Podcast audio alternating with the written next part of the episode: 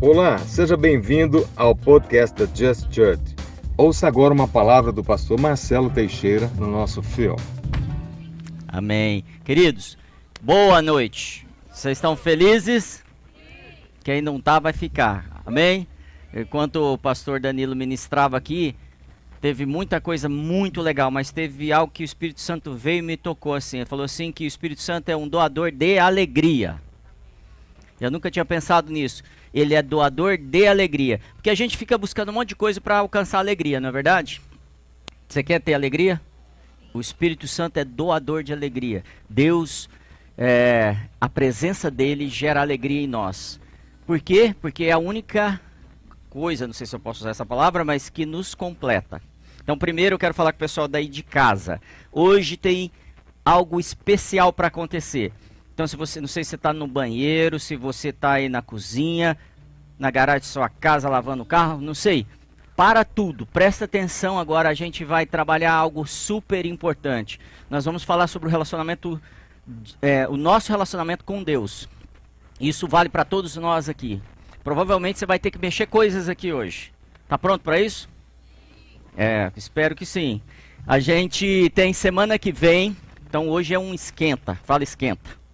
Quem sabe o que é o esquenta? Sabe ou não? É uma prévia, está preparando para a semana que vem. O Claudio falou aqui é para que é preparar para o forró. Amém? Então você daí de casa, você que não pôde vir ainda é, por questões de saúde, fica aí, se segura. Agora você que não tem vindo ou não veio hoje, se prepara amanhã, a semana que vem você tem que estar tá aqui, porque semana que vem o que, que tem? Rosh Hashanah. É a nossa festa. Deus estabeleceu várias festas, amém? Várias celebrações. E se você olhar, só uma que não é para festejar, só uma que não é celebração. Todas as outras é para celebrar, porque Deus é Deus de alegria, de festa, de confraternização, de relacionamento. Você crê nisso? Crê mesmo? Então deixa eu te fazer uma pergunta importante. Qual é o tema de hoje? Hã? Quem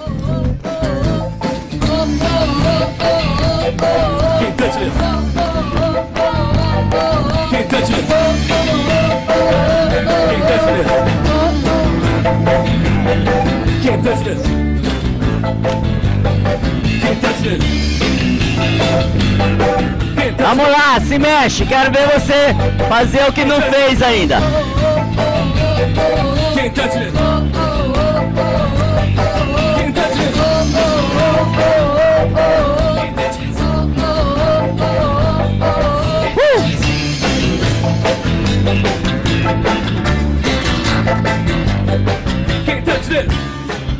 Uh! Amém? A salva de palmas para essa banda. A gente pensou nisso para você começar a mudar algumas coisas dentro das nossas crenças. E aí eu não estou falando de música, não estou falando de é, mensagem, eu estou falando de forma de pensar. E hoje a gente vai trabalhar muito isso. Tá pronto aí? É, o que, que aconteceu? Por que, que a gente está trabalhando esse tema hoje? Essa música, quem conhece essa música já?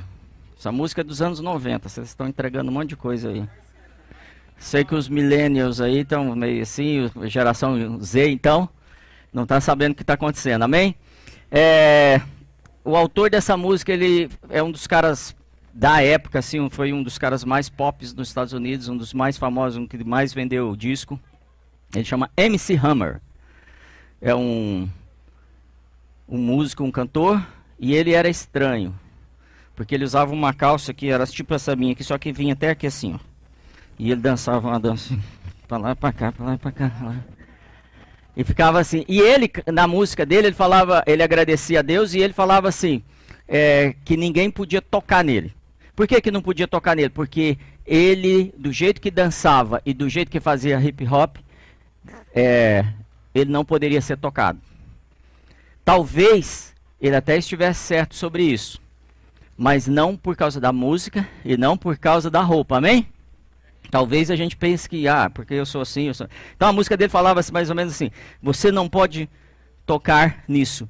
Meu, meu, minha música me atinge tão forte, me faz dizer, ó oh, meu Senhor, obrigado por me abençoar Minha mente quer rimar, dos pés são, meus pés são sensacionais. Claro que não vai rimar em português, mas é mais ou menos isso que essa música diz. E eu sei que você está meio escandalizado porque que esse cara está cantando, meu Senhor, muito obrigado por eu ser abençoado. Porque a gente carrega muitas é, estruturas mentais que transformam a arte em algo profano, se não for feito dentro da igreja. Aí eu vou para a Capela Sistina e vejo a arte, aí os crentes também falam, mas isso também não é de Deus, porque não está na igreja evangélica. Está entendendo o que eu quero dizer, né?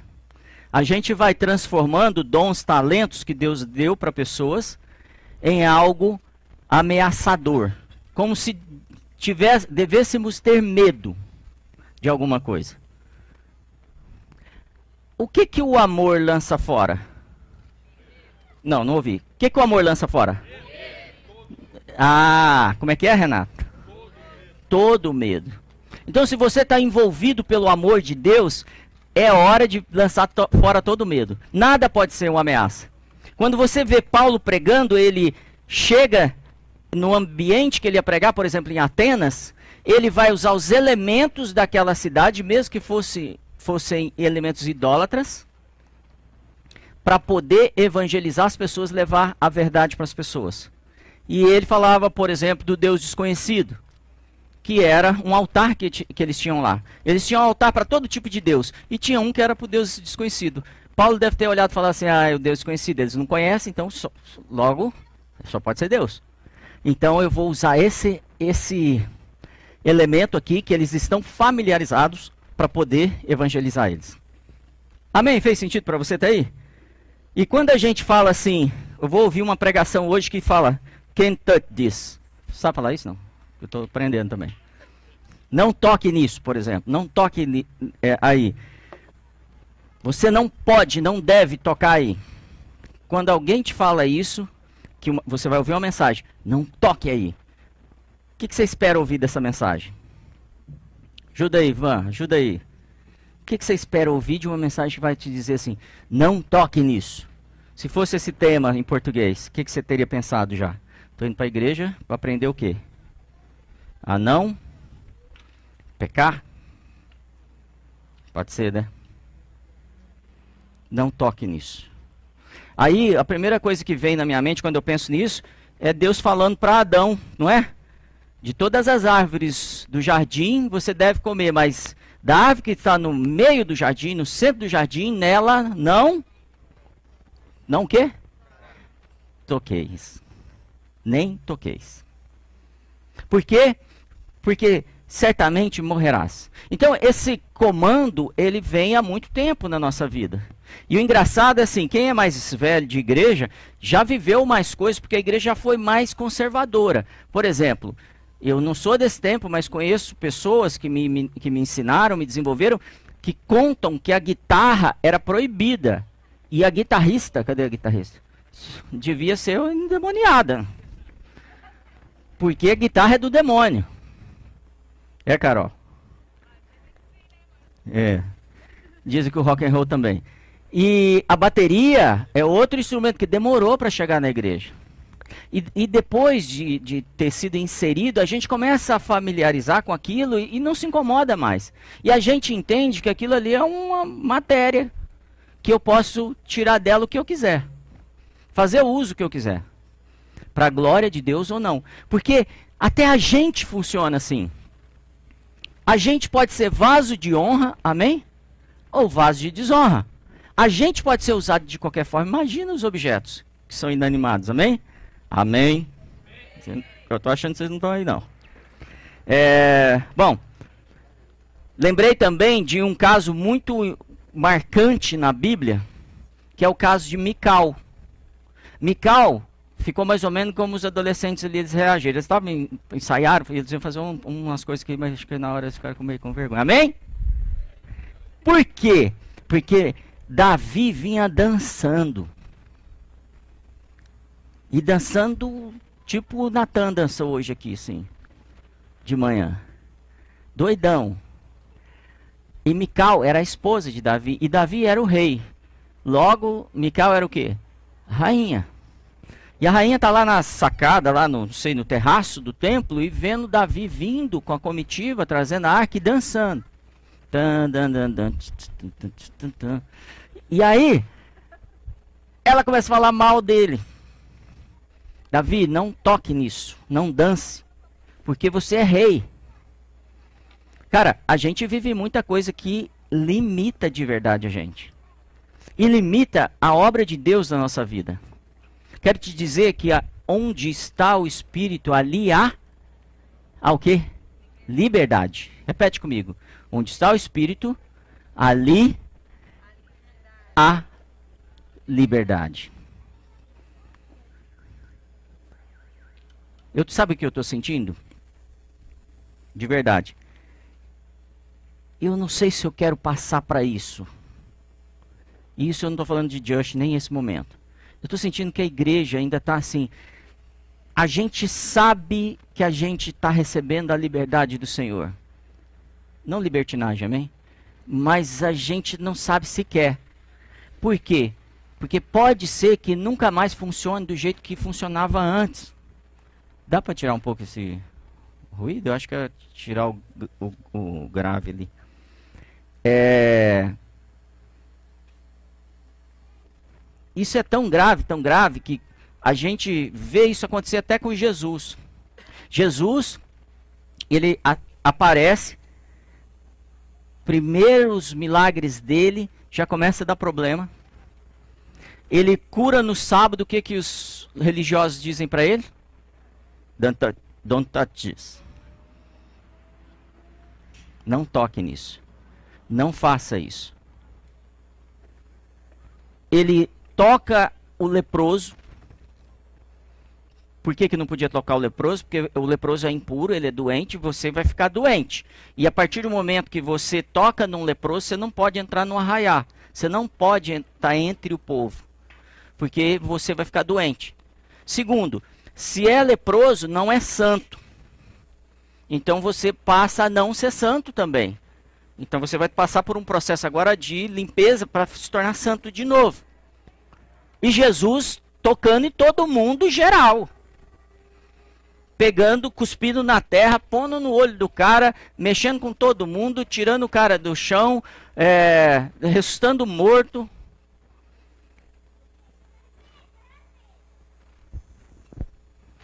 E as pessoas falando: não toque nisso. Não faça isso. Não faça o que a gente não está acostumado a fazer. Não mude o que a gente fez a vida inteira. Tem um vídeo aí do Sanatais lá? Quero que você veja só um pedacinho assim. A gente está quase voltando às aulas. Você já percebeu? Provavelmente vai voltar às aulas. A preocupação da volta às aulas agora é o quê? Não toque nisso.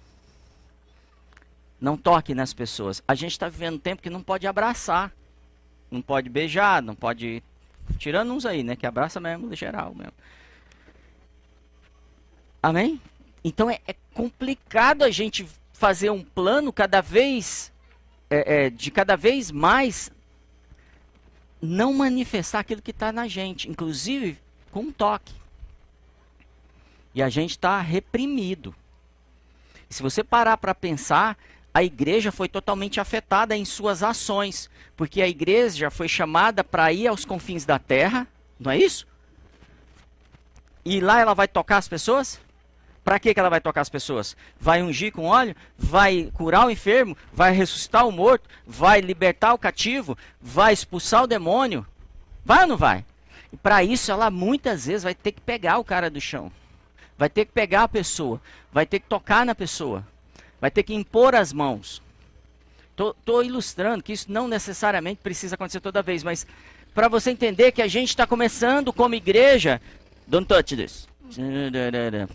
Amém? Põe aí para eles verem. Davi. You can't touch this. You can't touch this.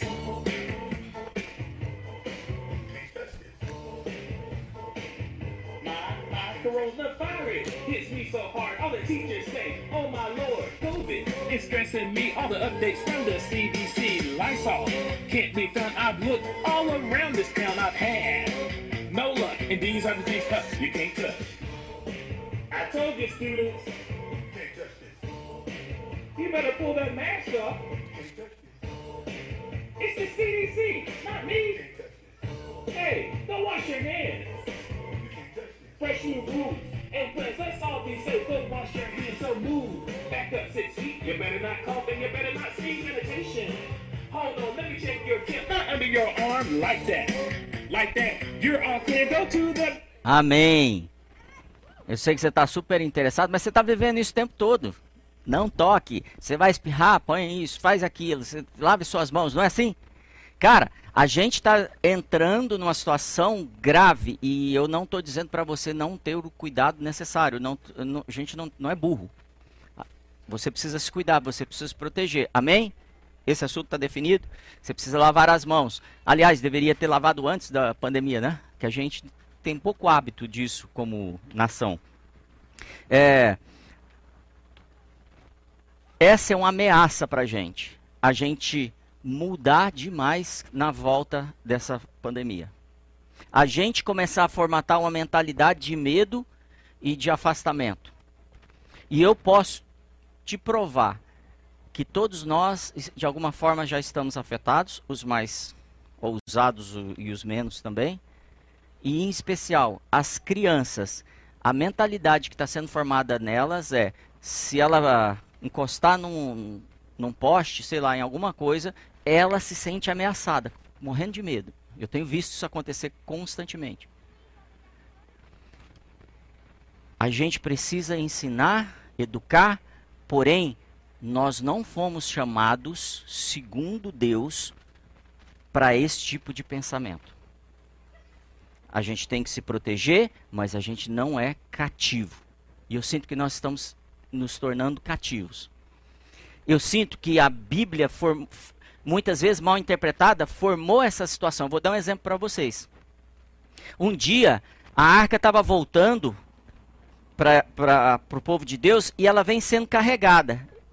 E de repente, a carroça quebra, a arca da aliança, tá bom? É a arca que carregava a presença de Deus no Velho Testamento.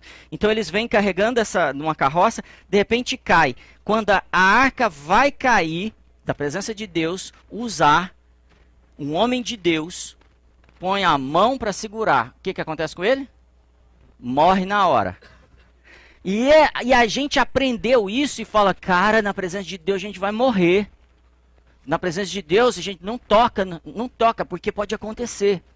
Vai na igreja, lava as mãos antes, porque parece que a gente está subindo o Monte Santo do Senhor e lavando literalmente, sanitizando as mãos.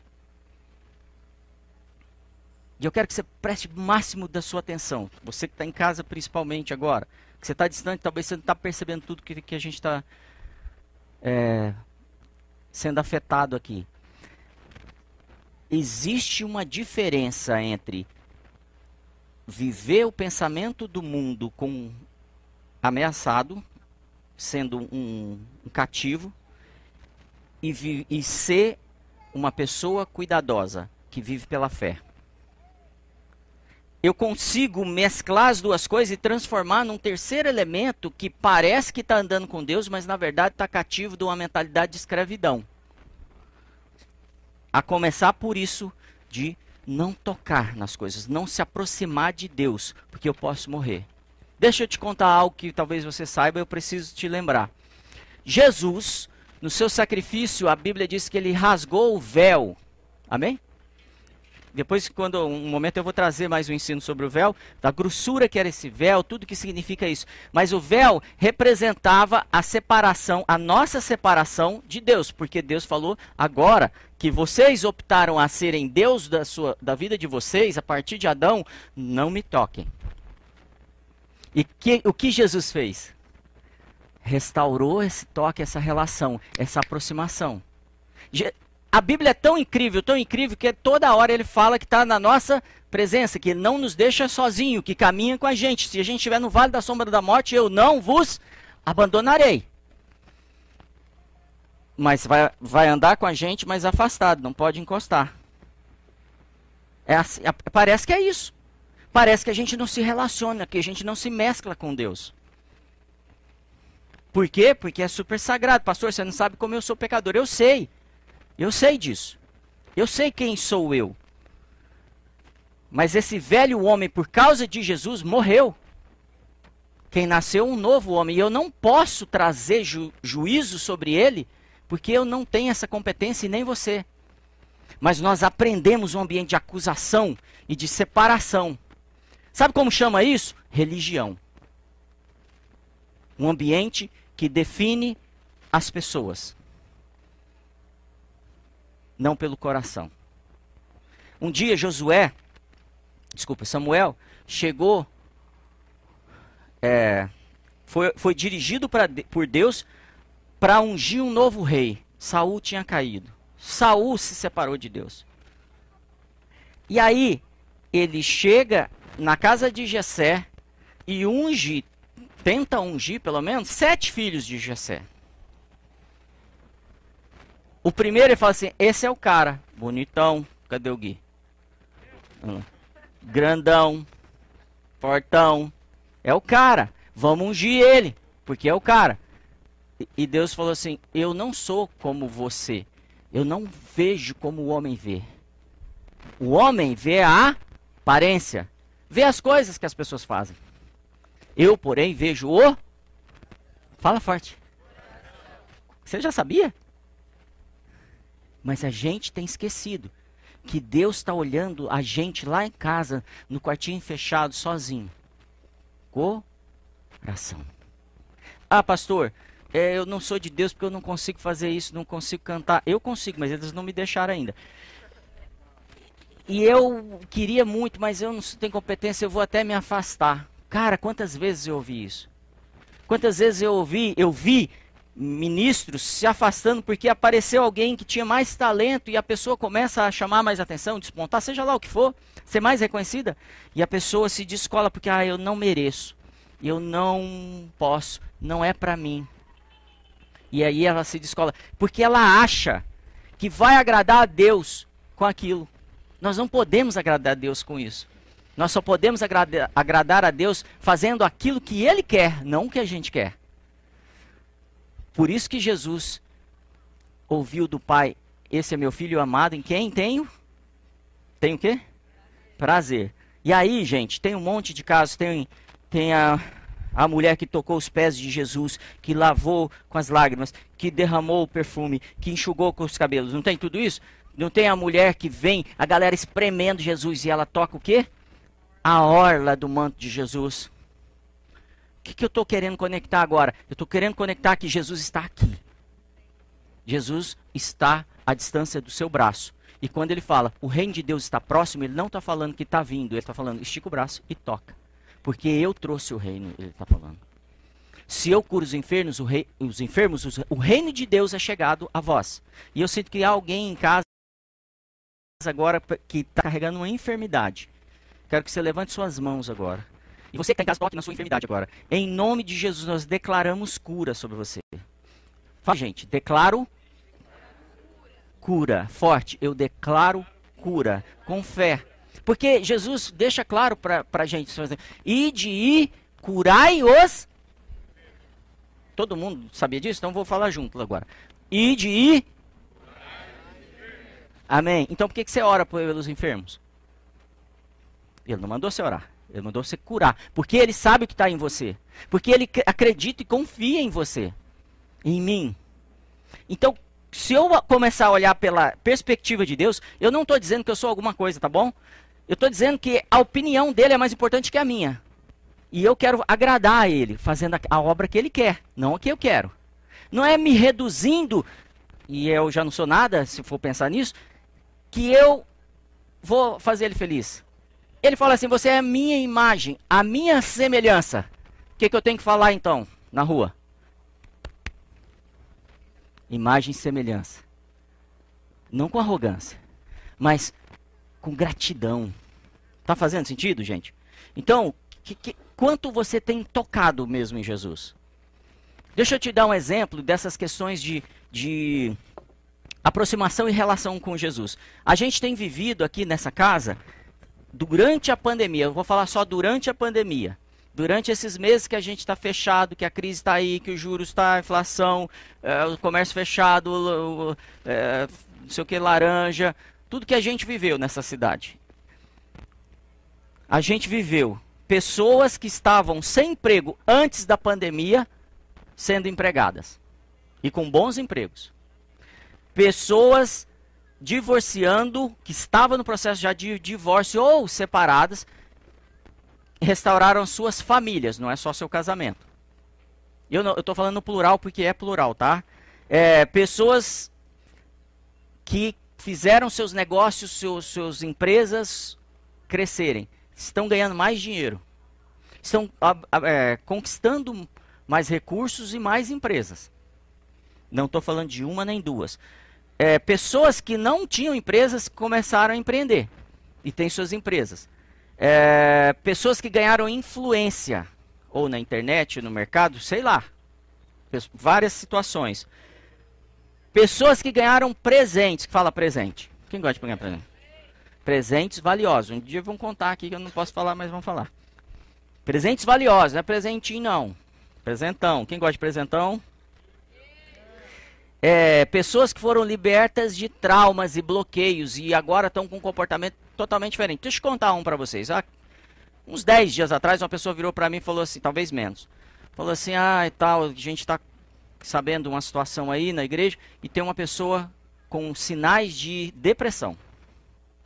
Eu falei, beleza, eu não acredito. Por quê? Porque conheço a pessoa, conheço o histórico, conheço tudo. Eu não acredito. O que, a, que essa pessoa está vivendo não é depressão. É simplesmente ela não está olhando para o que Deus está fazendo. E nisso eu entrei em oração. E coisas começam a acontecer. Não porque eu orei, porque outras pessoas também ajudam e contribuíram de várias formas. Mas de um dia para o outro parece que as coisas mudaram. E a pessoa reagiu e mudou e saiu de casa para trabalhar. E aconteceu um monte de coisa com a pessoa. E já começou a afetar pessoas em volta dela dessa pessoa. Isso é milagre ou não é? Porque é uma pessoa que vem no meio da pandemia, já entrando num momento de depressão, o que, que você espera? Medica. Terapeuta. Descarrego. O que, que der para fazer? Acompanha a pessoa.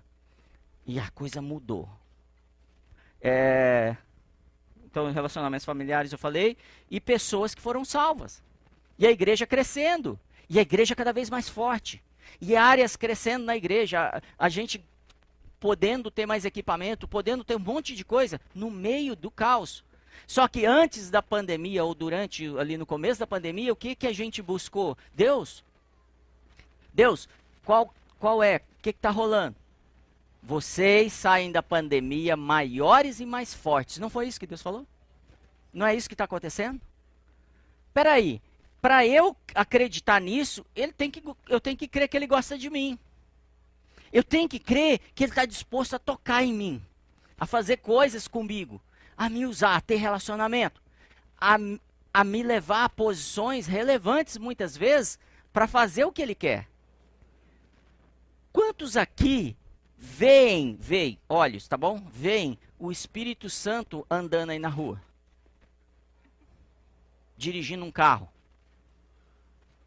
entrando numa empresa, numa escola, numa cadeia. Quantos já viram isso? Vê mesmo, estou falando com, com esses zóio aqui. Você não vê. Mas quando você vê um filho de Deus fazendo isso, é o Espírito Santo que está ali. Então o Espírito Santo opera através de você, no meio da pandemia, no meio do caos. Não mudou nada. E antes do MC Hammer falar assim, don't, Don't touch me. Ixi, hoje estou gaguejando. Ajudei. É, vocês também erraram. Don't touch this. Don't touch this. Amém? Antes dele falar isso, Deus falou sobre você. Não toque neles. Não toque neles. Então o espírito de medo ele precisa cair nessa noite, porque o que Deus falou é: não toque neles. Não toque no meu ungido. Salmo 105, 15. Depois você vai ler com calma lá. Não toqueis os meus, os meus, meus é singular? Ungidos. Não toqueis nos meus ungidos. Não toqueis nos meus. Não toque. Jesus, quando está terminando a carreira dele aqui na terra, ele fala assim: Pai, não perdi nem um. Qual é a preocupação dele? Que ninguém toque nos meus, a não ser o filho da perdição, que não é um dos nossos, que não quer estar tá ali. Isso é importante a gente falar em algum momento. Então, antes do, do MC Hammer cantar isso, Deus já salmodiava isso com você, sobre você. Deus já salmodiava isso que é, que é música, ok? Sobre nós. Pensa o seguinte: Deus para para inspirar uma música sobre nós e fala assim: Don't touch this. No, don't touch them. Não toque neles. Não toque neles. Para quem que você acha que ele está falando? E Deus, quando dá ordem, as coisas acontecem não? Tem alguém que pode confrontar Deus? Eu não sei se você sabe a diferença de Deus e de diabo, porque às vezes a gente pensa que são duas, que a gente já viu tanto desenho que são dois. Não, o diabo é só uma criatura. E a Bíblia diz que o dia que a gente encontrar com ele lá no final, a gente vai falar assim: Mas era você? Coisinha.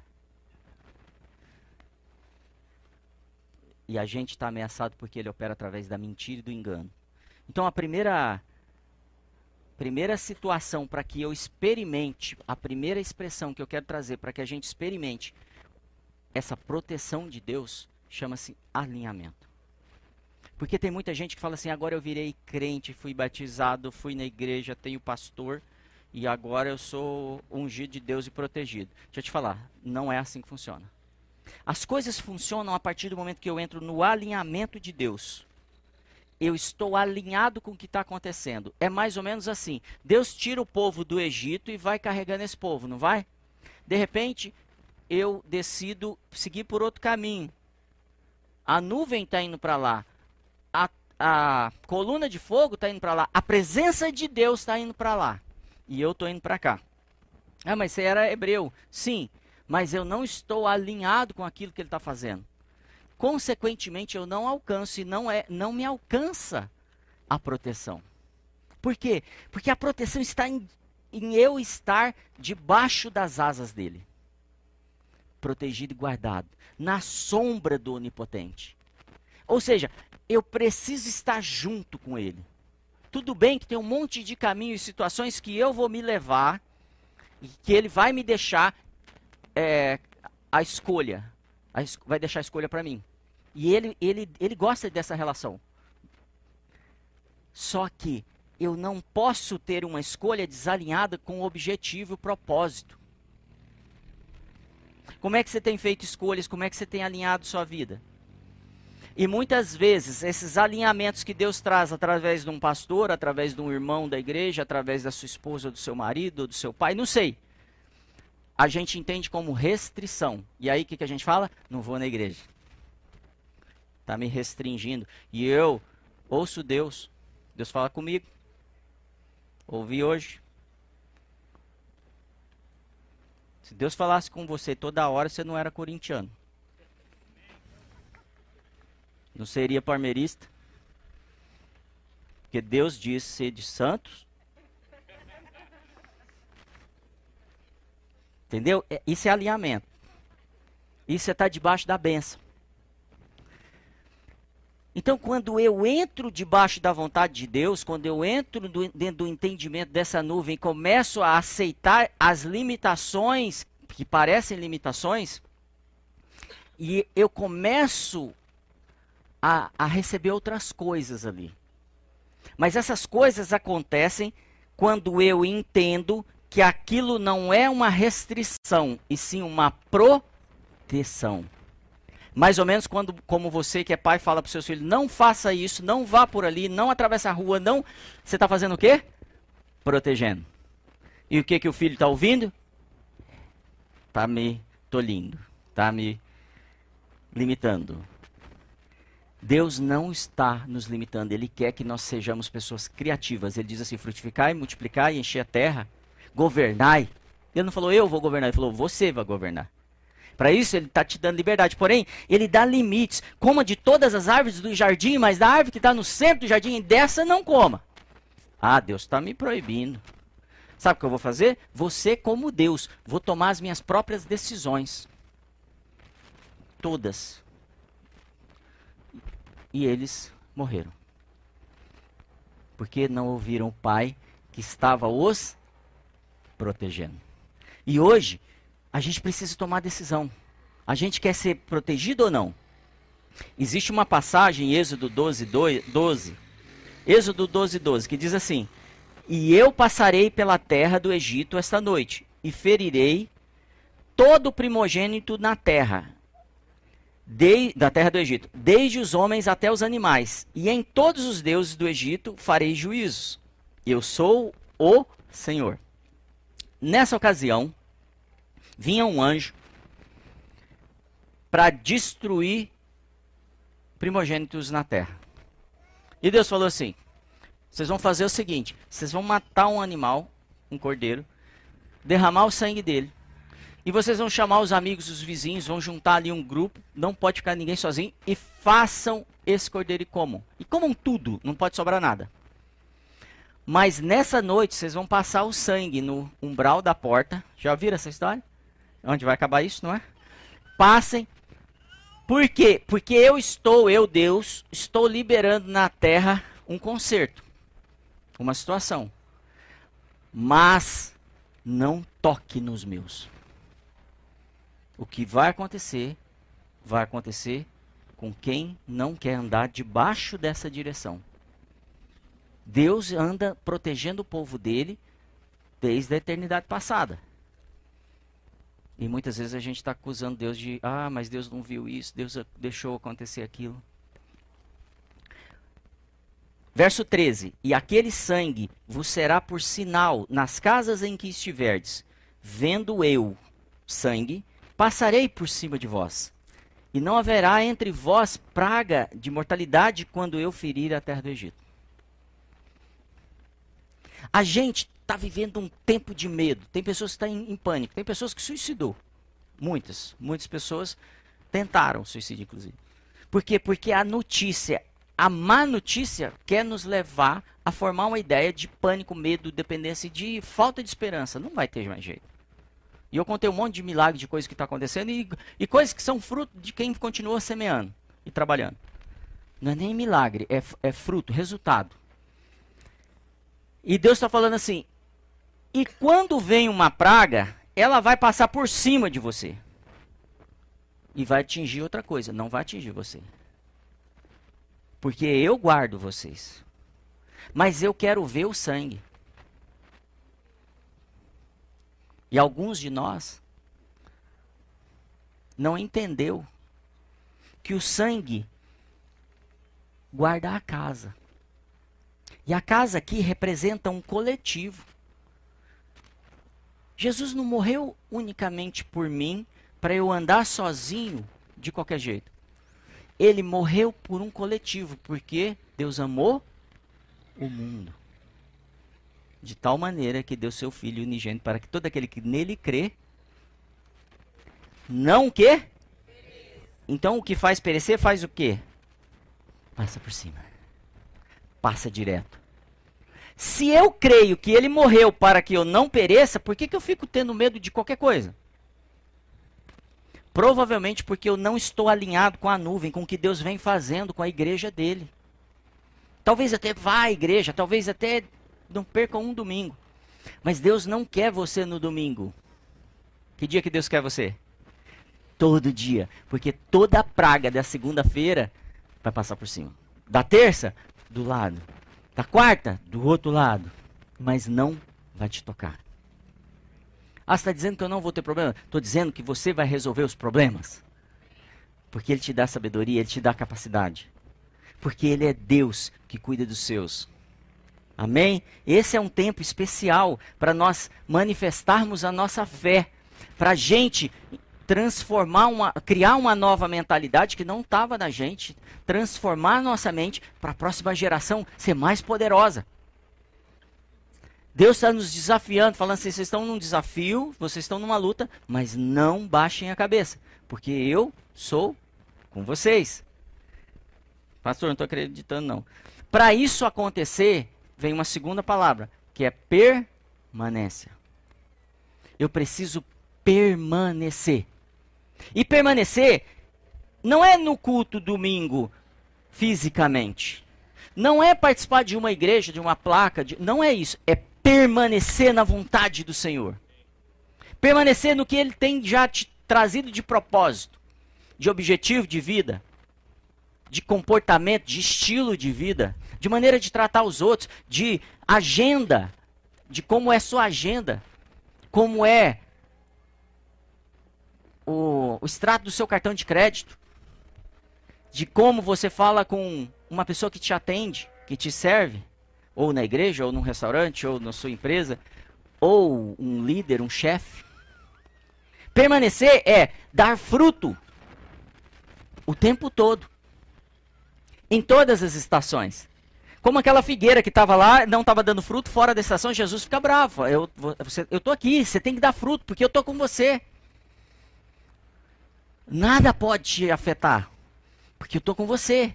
Nenhuma notícia má pode tirar você do propósito, porque eu estou com você, porque eu te sustento. Assim a gente acessa a fidelidade de Deus. Nesse momento que a gente permanece. Porque não é no momento que eu reconheço Jesus como meu Senhor.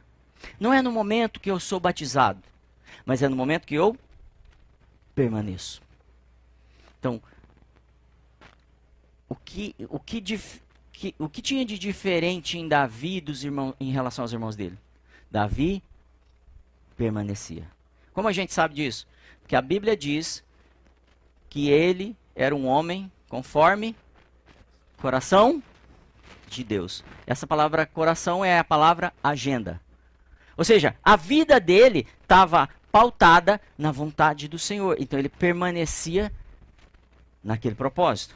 Amém? Então, essa imagem, que é a imagem hoje da Páscoa, desse anjo passando, desse derramamento de sangue, é. Se você já reconheceu Jesus como seu Senhor, se você já recebeu Ele dessa forma, provavelmente esse sangue derramado já te protegeu de bala perdida, de acidente, de doença. E você nem sabe. E aí a gente acaba, acaba sendo ingrato quando a gente tem algum problema, porque a gente não entende, entende que tá, a gente está sendo protegido. A gente não entende que dentro da pandemia a gente pode melhorar o relacionamento com a família, porque a gente não tinha oportunidade, a gente estava distante. E aí a gente maldiza o que está acontecendo com o mundo, fala um monte de besteira em casa e não aproveita aquela oportunidade para melhorar aquilo que a gente não tinha. A gente não aproveita aquela oportunidade para ser mais pai ou mais mãe ou mais marido, ou mais mulher, ou mais filho, ou mais profissional. Porque agora dá mais tempo, a gente não gasta tanto com deslocamento. Por que, que a gente muitas vezes perde essa oportunidade? Por falta de gratidão, de reconhecimento, de coisas que a gente não está percebendo. E por que não está percebendo? Porque a gente não está atento no movimento do Espírito Santo. E talvez não esteja ouvindo o que ele está fazendo. Essa é uma noite de conserto, gente. Essa é uma noite de alinhamento. E essa é uma noite de permanência nessa presença. Não dá mais para alinhar todo domingo. Domingo que vem a gente alinha de novo. Domingo que vem a gente alinha de novo. Vai cair. Vai passar o tempo. Vai passar a vida. Por isso que muitas vezes nós, ou, ou, ou acontece com a gente, ou acontece com alguém que você conhece, que está há 20, 30 anos na igreja e não muda. Porque a igreja não muda a gente. É a gente que muda. É a gente que toma a decisão. Como é isso para você? Como, como é isso? Como é a ameaça do mundo hoje? Quando você vai para casa, você consegue dormir? Quando você vai para casa, você consegue descansar? Quando você vai para casa, você consegue estar tá em casa? Não só fisicamente. Quando você vai para a igreja, você está lá espiritualmente, você está envolvido, você está, cara, é aqui meu lugar? Ou simplesmente você está. Mais um culto. Mais um pastor pregando um negócio lá que eu já li isso na Bíblia.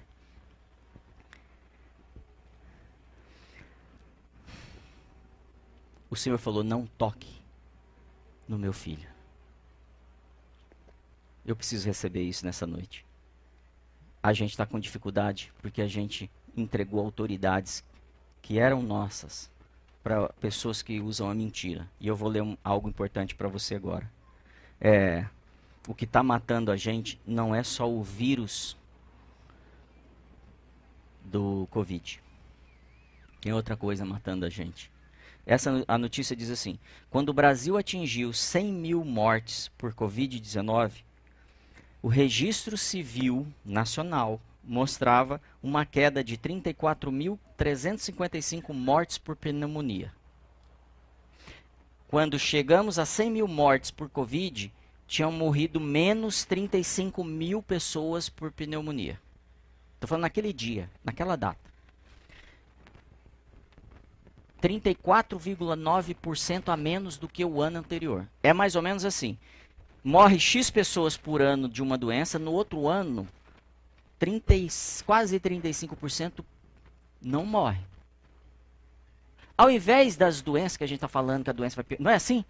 No, no ano seguinte morreu 35% a menos. Então, se morresse, se morreram 10 pessoas em Ribeirão Preto, no ano passado por pneumonia, esse ano morreram seis e meia. Esquisito, né? Bom, 22,9 menos mortes por infarto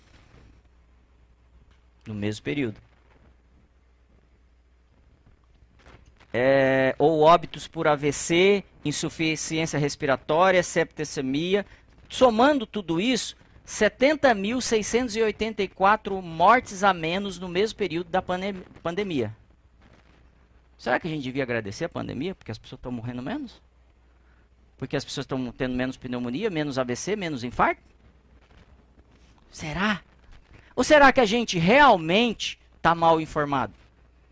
Será que a gente está comprando uma história que, que estão nos vendendo que não é exatamente o que está acontecendo?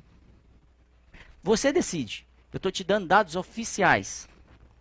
Você vai encontrar esses dados nos órgãos oficiais do, nacionais. E você vai descobrir que morreram 70 mil pessoas a menos dessas doenças. Segunda coisa, quando em junho, eu não sei o número hoje, mas presumo, tá?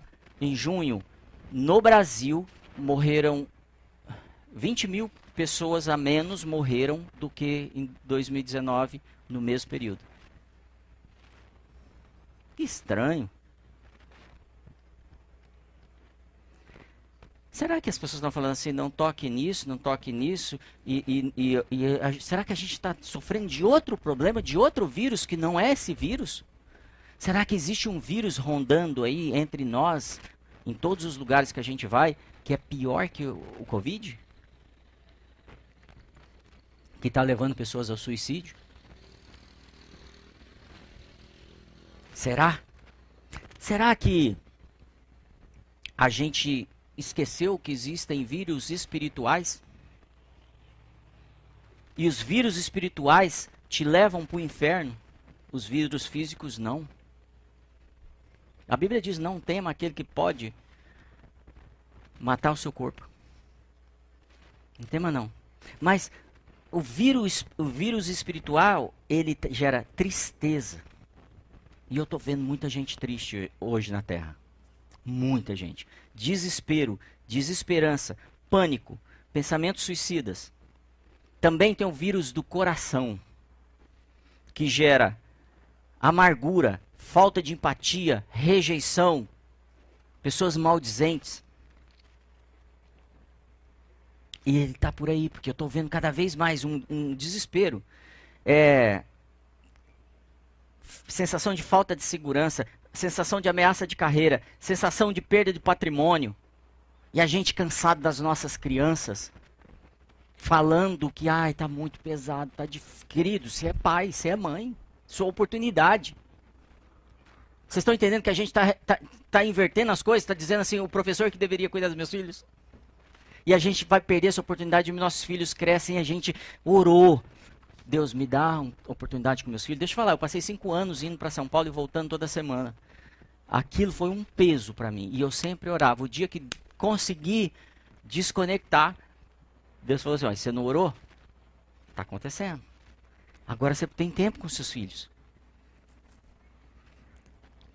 Cara, isso é mais importante do que sua carreira. Sim ou não? Muito mais. Isso é mais importante do que o dinheiro que você possa ganhar.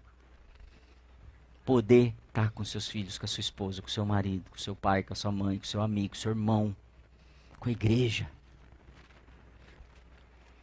Repara que você foi para casa e você ganhou pelo menos uma hora por dia a mais em relação ao deslocamento, quem está trabalhando remoto. E você está com mais dificuldade ainda. Não consigo ir na igreja, pastor, não consigo ler a Bíblia, não consigo ter um tempo com Deus. Mas você está tendo mais tempo. Você não precisa nem tirar o pijama. Tem gente que está seis meses com o mesmo pijama, que eu vejo de vez em quando. Melhor, amém? E até com seus irmãos da, da igreja. Então não deixe de congregar. Nem que seja online, se você não puder. Não deixe de manifestar amor. Não abandone as suas obras. O, o, o, o vírus que opera hoje contra a nossa esperança, ele chama ingratidão. Ele é um inimigo. Ele gera cinismo, pessimismo, negativismo e vitimismo. Dúvida. Toda hora eu estou em dúvida se eu devo seguir isso. Amém? Como é que eu venço isso? Eu venço, mais uma palavra, através das minhas, primeiro, das minhas declarações. Repete comigo, declarações. Eu preciso começar a declarar, porque se ele coloca, não toque nos meus, num salmo, para os caras cantarem salmos, que eles cantavam salmos, você sabe disso, né? Eram as músicas que eles tinham. Não tinha o Ivan aqui, eles cantavam salmo. E aí no salmo não toque. E aí, é, existem salmos, hinos e cânticos espirituais. Você sabe disso. E ele fala: usem isso. Salmos são essas músicas bíblicas. Eu preciso usar essas músicas bíblicas. É, hinos e canções foram escritas, assim, eles iam tendo inspiração, igual a banda vem e escreve canções. E eles escreviam canções.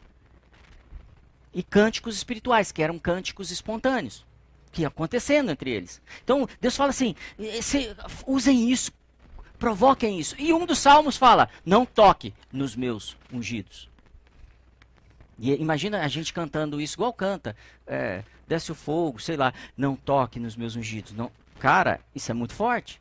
Então, as declarações, elas precisam ser feitas.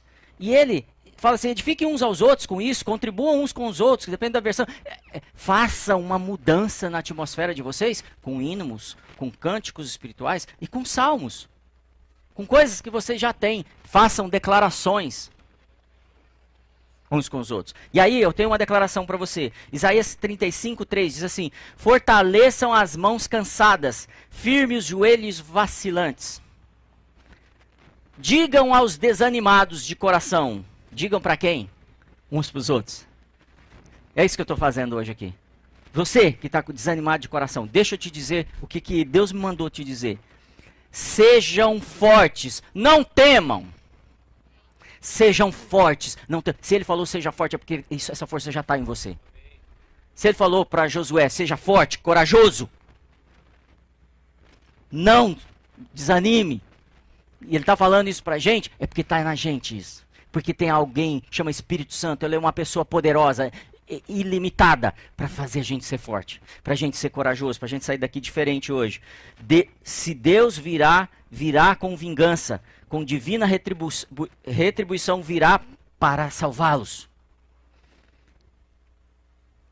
35:5. Então se abrirão os olhos dos cegos e se destamparão os ouvidos dos surdos, destaparão os ouvidos dos surdos. Se, quando eu faço declarações, quando eu começo a criar uma atmosfera na minha casa de palavras de esperança, de verdades que Deus diz sobre mim, os cegos começam a enxergar. Ele não está falando do cego que não vê as coisas aqui. É, são cegos que não estão vendo o que Deus está fazendo. São cegos que estão só vendo o que o inimigo está fazendo. É mais ou menos como o, aquele ajudante de, de Eliseu, que ele fala: O que, que nós vamos fazer agora? Estamos mortos porque o exército chegou, dos inimigos chegou. E ele fala assim: abre o céu, deixa eles ver. De deixa ele ver. e o céu se abre uma miríade de anjos ali, poderosos, com espada de fogo. Aí eu tenho minhas ideias, né? E, e lança, e, e, foguete, e, um monte de coisa os caras tinham para destruir os inimigos. E eles nem destroem, faz só o cara ficar cego e leva eles na confusão. Deus está nos protegendo. Devemos ser intencionais e proativos nesse tempo com essa palavra, com o que Deus tem nos dado. Salmo 91, eu sei que você tem lá, você que é católico, talvez alguns de vocês evangélicos tenham uma Bíblia aberta no Salmo 91 amarela, uma página amarela.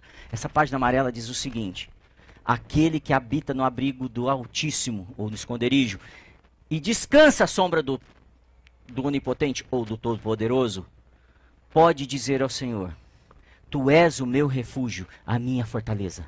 Ou seja, aquele que já passou o sangue, você já recebeu Jesus como seu Senhor? Passou o sangue. Aquele que permanece e, e habita na, no esconderijo do Altíssimo, ele pode dizer: Tu és o meu refúgio, a minha fortaleza, o meu Deus em quem confio. Nenhuma dessas notícias podem me afetar, porque a, a praga vai passar. O desemprego vai passar. Essa estação está acabando. A gente está mudando de estação. A gente está alcançando coisas novas. Você deve saber isso de cor. É, verso 3: Ele o livrará do laço do passarinheiro ou do caçador. Ele vai te livrar se você caiu na armadilha. Se você em casa está na armadilha do pecado, se caiu, para de se acusar. Ele vê como uma armadilha para você e você caiu. Você caiu e ele fala assim: o que, que ele vai fazer se você caiu? Ele vai te livrar do laço do, do caçador, do passarinheiro. Se você está preso, está cativo em alguma coisa e está se sentindo indigno, quero te dizer, hoje ele está aqui para mudar isso na sua história. Para te trazer liberdade, porque o Espírito está aí e ele, ali ele te põe em liberdade. Não tem como prender. Não tem como ficar nem na cadeia, com os pés presos, com as mãos presas, num subsolo, e de repente você começa a adorar o Senhor, e as cadeias fazem o quê? Brum, cai. E as pessoas ficam tudo com medo. E aí o, os discípulos do Senhor saem de boa, tão livre. Por que, que isso acontece? Simplesmente porque eles começam a salmodiar, cantar hinos, cânticos espirituais. Começa a fluir deles a confiança que tem no Senhor. Nada pode acontecer com a gente nada tem do que pode acontecer que tem valor além do é, é, maior do que do que a gente já tem, que é Ele. Então é uma mudança de mentalidade radical para o cristão. E eu sei que você, ah, mas já ouvi isso, eu já, eu, eu, veja se você pensa assim, se você precisa tomar remédio, principalmente para dormir. Se isso está acontecendo, provavelmente precisamos avançar, trans, ser transformados se você ainda não consegue controlar e começa a falar um monte de coisas que talvez não devesse falar e fazer coisas porque estou desesperado, vai faltar dinheiro. Estou falando dia a dia do ser humano, gente. Vivo isso, sou ser humano também, apesar de não parecer não. Ele te livrará, não tenha vergonha do pecado. Ele te livrará do veneno mortal. Salmo, é, Salmo 91, 5. Você não temerá o pavor da noite a gente tem trabalhado pesado com isso, porque eu sei que o pavor da noite, o terror noturno, tem afetado os cristãos, tem afetado o ser humano. Por isso que os remédios de tarja preta cada dia vende mais. O terror noturno, ele te livra, mas alinha sua vida, permaneça. Não vem um domingo e vira segunda-feira de outra coisa. Conecta com irmãos que podem te abençoar e te levar a, a, posições diferentes, a pensamentos diferentes, a ambiente diferente. Sacrifica coisas que estão te travando seja um trabalho, seja um relacionamento, seja o que for, seja programas, TV, Netflix, eu não sei, mas tem coisas que tá te travando.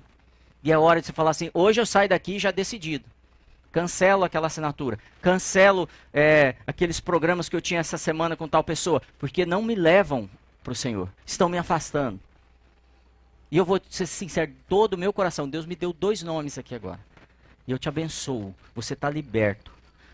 Pode falar com as pessoas que essa semana você não vai. Elas não vão te achar estranho. Elas vão te achar uma referência para a vida delas. Elas estão precisando disso também. Vão, é, nem a flecha que a voa de dia, nem a peste que se move sorrateira nas trevas, nem a praga que devasta o meio-dia. Mil poderão cair ao seu lado, dez mil à sua direita, mas você não será atingido. Quem falou isso? Da onde vem isso? Vem do Salmo 91. Vem daquilo que ele falou. Comece a falar isso. Fortaleça os corações. Fortaleça os joelhos, os que estão vacilantes. Vamos lá, gente. Vamos mudar isso? Eu ouvi coisas há décadas que eu usava de forma errada. Por exemplo, o sangue de Jesus. Quem já ouviu? O sangue de Jesus tem poder. E aí passa no carro, né? Sangue de Jesus tem poder. E vai, sangue vai viajar e sangue de Jesus tem poder. E aleluia. E sangue de Jesus. E vira uma coisa que não tem sentido. Porque eu não estou fazendo nada prático. Eu simplesmente estou fazendo algo mitológico aí. É, como é que eu queria achar a palavra agora? É. Místico. Místico. Não é algo assim. Porque o sangue de Jesus tem poder na minha vida. Quando eu recebi o sangue de Jesus, quando eu recebi aquilo que ele fez lá, ele me levou é, toda a enfermidade, ele levou todo o pecado, ele levou toda a acusação, ele levou todas as cadeias. Ele me fez uma nova criatura. Aquele homem morreu. Não existe aquele Marcelo. Esse novo não vive mais aquilo. Então o sangue de Jesus tem poder na minha vida. O sangue passado na casa tem poder. O que eu não quero muitas vezes é participar de uma casa e ele não passou o sangue nas pessoas, nem na sua testa, nem na sua carteira.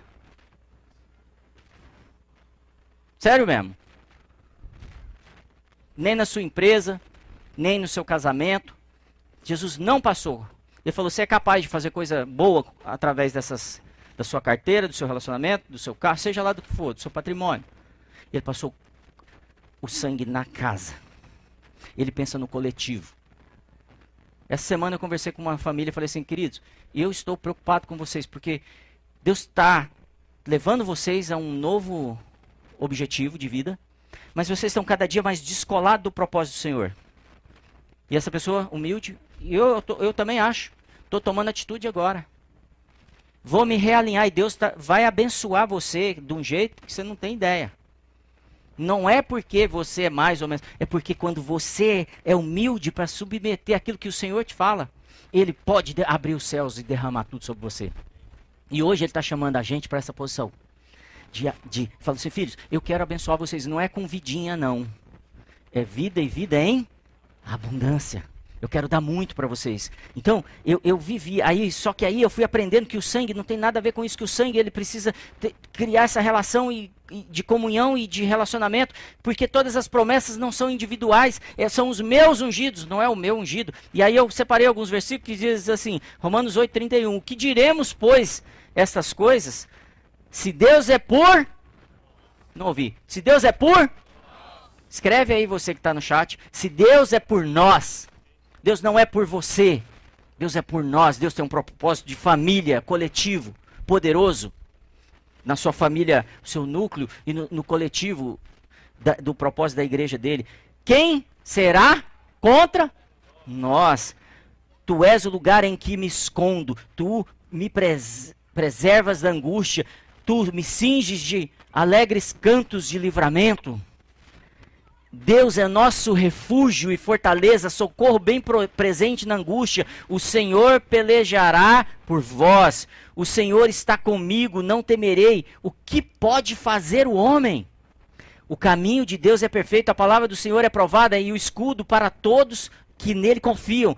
Eu, porém, cantarei a tua força pela manhã, louvarei a alegria da tua misericórdia porquanto tu foste o meu alto refúgio e proteção no dia da angústia. Torre forte é o nosso Senhor, para ele correrá o justo e estará em, em alto retiro, em proteção. É tanto texto, tanto texto, que se a gente for pegar a Bíblia inteira, ele está falando assim, eu quero que vocês fiquem sob os montes, eu quero que vocês fiquem num forte, eu quero que vocês estejam debaixo da minha sombra, eu quero que vocês estejam debaixo das minhas asas, onde você estiver ali eu vou te deixar, eu nunca te abandonarei, te abandonarei, a mãe pode escolher esquecer o filho, mas eu não esquecerei de você, eu estou com você, é, você é muito mais poderoso em mim do que você pode imaginar, o que temerei, o que é Todas as coisas contribuem para aqueles que me amam. São tantas coisas, tantas coisas, e ele está falando o tempo todo e eu estou ouvindo outra notícia. E hoje acaba isso, amém? Você recebe isso? Você recebe que isso é a palavra do Senhor? Não sou eu que estou dizendo, é a palavra do Senhor. Então, a palavra é não do passado, é do presente. Porque a gente está concluindo as últimas coisas aqui. Uma coisa é eu saber que ele derramou o sangue. Quem sabe aqui que ele. Fica tranquila, gente. Quem sabe que ele derramou o sangue? A outra coisa é eu aplicar o sangue. Aplicar da maneira que é me mantendo fazendo as coisas que ele quer. Aplicando a ombreira é uma atitude de fé. Imagina aquele povo 430 anos preso, cativo, e de repente chega um homem para eles e fala assim: Galera, passa o sangue do cordeiro nas portas. Eles fizeram por fé ou não? Creram ou não? Não é simples. O Brasil tem 500 anos. Então pensa assim: o Brasil inteiro, a gente vive uma, uma cultura e de repente chega um, um homem de Deus e fala assim: Ah, mudou tudo, agora nós vamos fazer diferente. A gente rejeita. Mas eles, por fé. Por que, que eu estou trazendo isso? Porque hoje a gente vai ter que ter uma atitude de fé aqui. A gente não pode sair daqui igual. E a atitude de fé manifesta realmente aquilo que a gente crê. Então, a gente precisa aplicar essa. essa agora, na nossa mente, esse sangue. Você entendeu, né? Agora, na nossa mentalidade, nossa maneira de pensar ser realmente alinhado, dependente e permanente no Senhor. Ser intencional. E aí, quando ele fala dessa casa, desse umbral passado sangue, tem traduções bíblicas que são importantes para a gente ir para o final agora, tá? Que significa casa comprada. Redenção. É a mesma palavra. Redenção significa casa comprada de volta. O que, que eu estou querendo te dizer? Você já, você já, já, viu, como é que chama aqueles lugares? Casa de penhor, lembrei. S sabe casa de penhor? Que, como é que funciona a casa de penhor? Você vai lá entrega alguma coisa, não é? Aquilo lá fica na posse da pessoa. Para você retirar de lá, o que, que você tem que fazer? Pagar. O que, que Jesus fez? Foi lá no inferno, na loja do diabo. Tem uma loja lá. E estava você na prateleira. E o diabo rindo fumando charuto dele. É cachimbo. E ele está lá. E, e, a gente está na prateleira. E Jesus falou, e fez o quê? Falou, eu compro esses caras aí. E daí? Mas vai comprar todo mundo? É, vou, estoque inteiro. Traz todo mundo. Eu vou dar o meu sangue. Eu vou pagar por eles. Você foi pago. Comprado. Casa comprada. Casa restaurada. É, não é, eu não estou achando a palavra certa, mas é a redenção da sua casa. A sua redenção foi paga. Ele te trouxe de volta. Deixa eu te falar, é um sacrifício, não é uma coisa simples, não. Não é assim, ah, Jesus vai lá morrer na cruz. Não, ele pagou um preço alto para a gente voltar para essa posição, para poder participar dessa proteção. E quando você compra uma casa, a casa é sua, certo? Quem decide quem entra? Você. Hoje ele está decidindo: não toque, não entre mais nessa casa. Por isso que o diabo não pode tocar na sua vida. Só se ele falar, pode entrar. Nós não somos ameaçados pelo diabo. Por isso que a Bíblia não fala assim, fica brigando com o diabo. Ele fala, não fala isso, ele fala assim, resista. Resista a essas mentiras dele. E esse é um tempo. Cadê a Jéssica? Pode vir aqui? Esse é um tempo de mudança muito grande na gente muito grande de crer realmente. Você é uma casa comprada. A segunda coisa que esse texto traz é: você é preferido. Isso quebra a nossa orfandade. Porque a gente não quer crer que a gente é preferido. E a palavra preferido aqui é escolhido, é favorecido. E eu sei que se você buscar na memória, você vai lembrar de coisas que é, não entendi porque aconteceu comigo isso. Deu certo lá. O pessoal abriu a porta, me procurou, me deu um emprego. Minha esposa casou comigo. Tive meus filhos. E o favor do Senhor acontece para os preferidos. Pastor, mas não tem ninguém preferido. Eu também não entendo isso, mas ele, ele prefere fazer. E por que, que ele faz isso? Por, por que, que ele pode fazer isso? Porque ele é Deus, ele decide. E eu decidi liberar o meu favor com o meu povo. Por quê? Porque eu não tenho caminho, é, planos de guerra para o meu povo, eu tenho plano de paz. Por isso eu libero o meu favor. Eu não tenho planos de peste, eu tenho planos de redenção, de proteção. Eu não tenho planos de morte, eu tenho plano de vida para vocês. Então eu libero o meu favor, porque vocês são meus preferidos.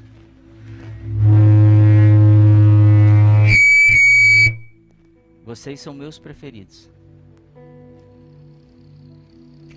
Qual é a liberdade que você sente agora de falar, Senhor, eu vou receber isso, eu sou seu preferido? Não quer dizer que você é melhor, não, tá bom?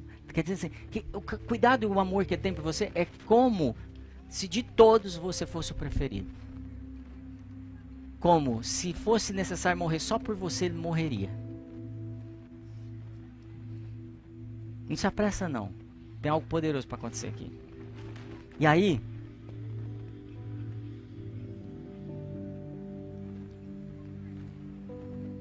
termina com a terceira palavra que é: você é protegido. E provavelmente você não sabe o quanto já foi protegido, guardado. Ah, mas você não sabe o que aconteceu comigo, pastor. Eu sei que ele vem te guardando para esse dia. Eu sei que ele vem te guardando para um propósito que você ainda não entendeu. Que é maior do que o propósito que você já imagina que vai ter. Mas às vezes ele te deixa enfrentar batalhas para amadurecer. Às vezes ele te leva em batalhas para te proteger. Davi deixou de ir numa batalha e se deu mal. O Senhor nos deixou nessa batalha para a gente sair daqui mais forte, melhor, mais humano, mais amigo, mais irmão, mais pai.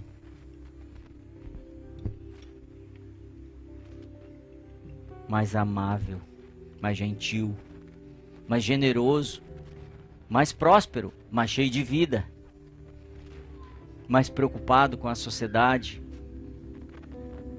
É isso que ele está fazendo com a gente hoje, nesse cenário. Então esteja conectado com o que ele vai fazer com você agora. Queria te chamar para ficar de pé. E por, por último, te dizer que você foi comprado. Você foi comprado.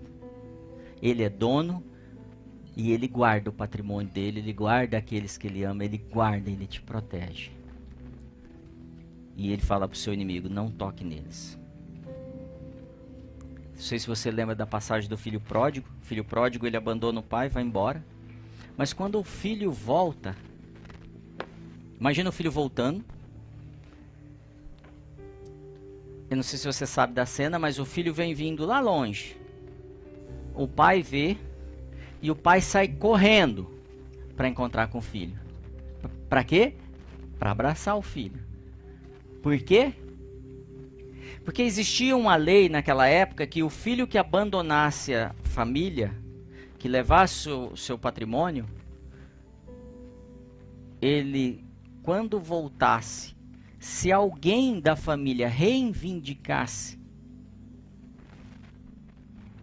o que ele levou, ele quebraria um vaso, e na hora que quebrasse esse vaso, o filho não poderia voltar mais para a família.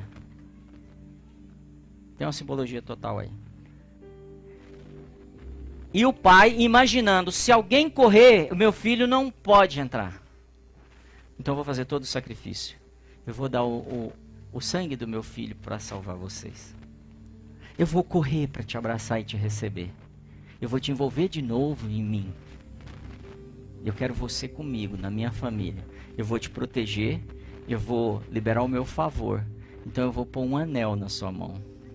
E te dou identidade de novo da família. E te coloco as melhores roupas para que você seja próspero. Eu vou colocar sandálias nos seus pés, para que haja um destino, um propósito na sua vida. E foi isso que esse pai fez. E isso não está na Bíblia para a gente contar a história para os outros, está na Bíblia, para a gente saber quem somos nós e como Ele nos vê. E Ele está aqui, falando: Vem, filho. Vem que eu quero te pôr de novo na posição que é sua. Praga nenhuma vai te tocar aqui na, na nossa casa. Porque aqui o sangue nos protege e o diabo não os toca.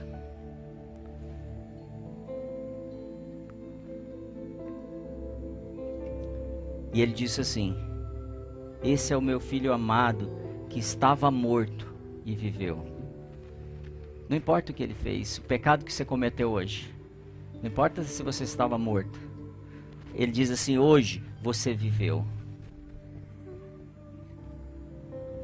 Ele te deu vida de novo. Ele fala assim: Esse é meu filho que estava perdido e foi achado. Imagina o coração desse pai hoje. A gente pensa que essa mensagem é para a pessoa que está perdida totalmente. Não, é para aquele que anda orbitando a vida do Pai. Posso ser sincero? Talvez todos nós aqui. Ele nos ama e Ele quer encher nosso coração e se relacionar e proteger e fazer tudo isso que a gente estudou hoje aqui. Se você nunca recebeu o Senhor Jesus e sente que esse é o momento, há poder dele aqui para te libertar de toda acusação. Há poder dele para tirar você da orfandade e te inserir na família. Levante sua mão, um pastor vai orar por você. Se você quer re reatar a sua relação com ele e quer reatar de forma que que seja realmente ativa, intencional, andando nos caminhos dele todo o tempo, que se você quer usufruir dessa proteção, seja você cristão ou não, levanta sua mão também agora. E alguns dos pastores vão orar por você. Eu le teria levantado já. Eu quero muito estar tá alinhado todos os dias do, da minha vida com o Senhor. Um dia na presença dele vale mais que mil dias em qualquer outro lugar, a palavra diz.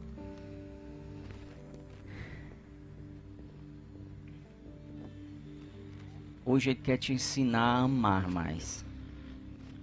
Quero te pedir para você baixar sua cabeça agora e fechar seus olhos. Você não tem nada melhor para fazer do que o que você vai fazer agora. De salmodiar, liberar cânticos espirituais espontâneos. Cantar hinos para Ele.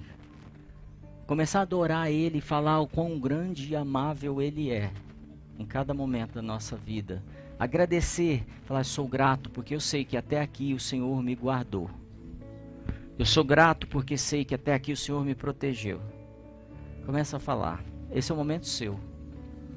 É o momento de restauração das relações.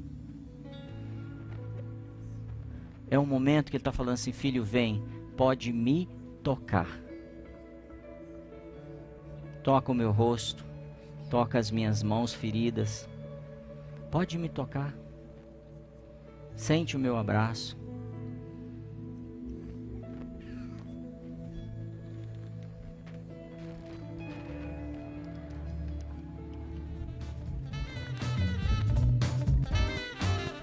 Muito obrigado por acompanhar. Continue ouvindo e sendo edificado aqui no nosso podcast ou através do nosso YouTube. Lembre-se de compartilhar com seus amigos e sua família. Deus o abençoe.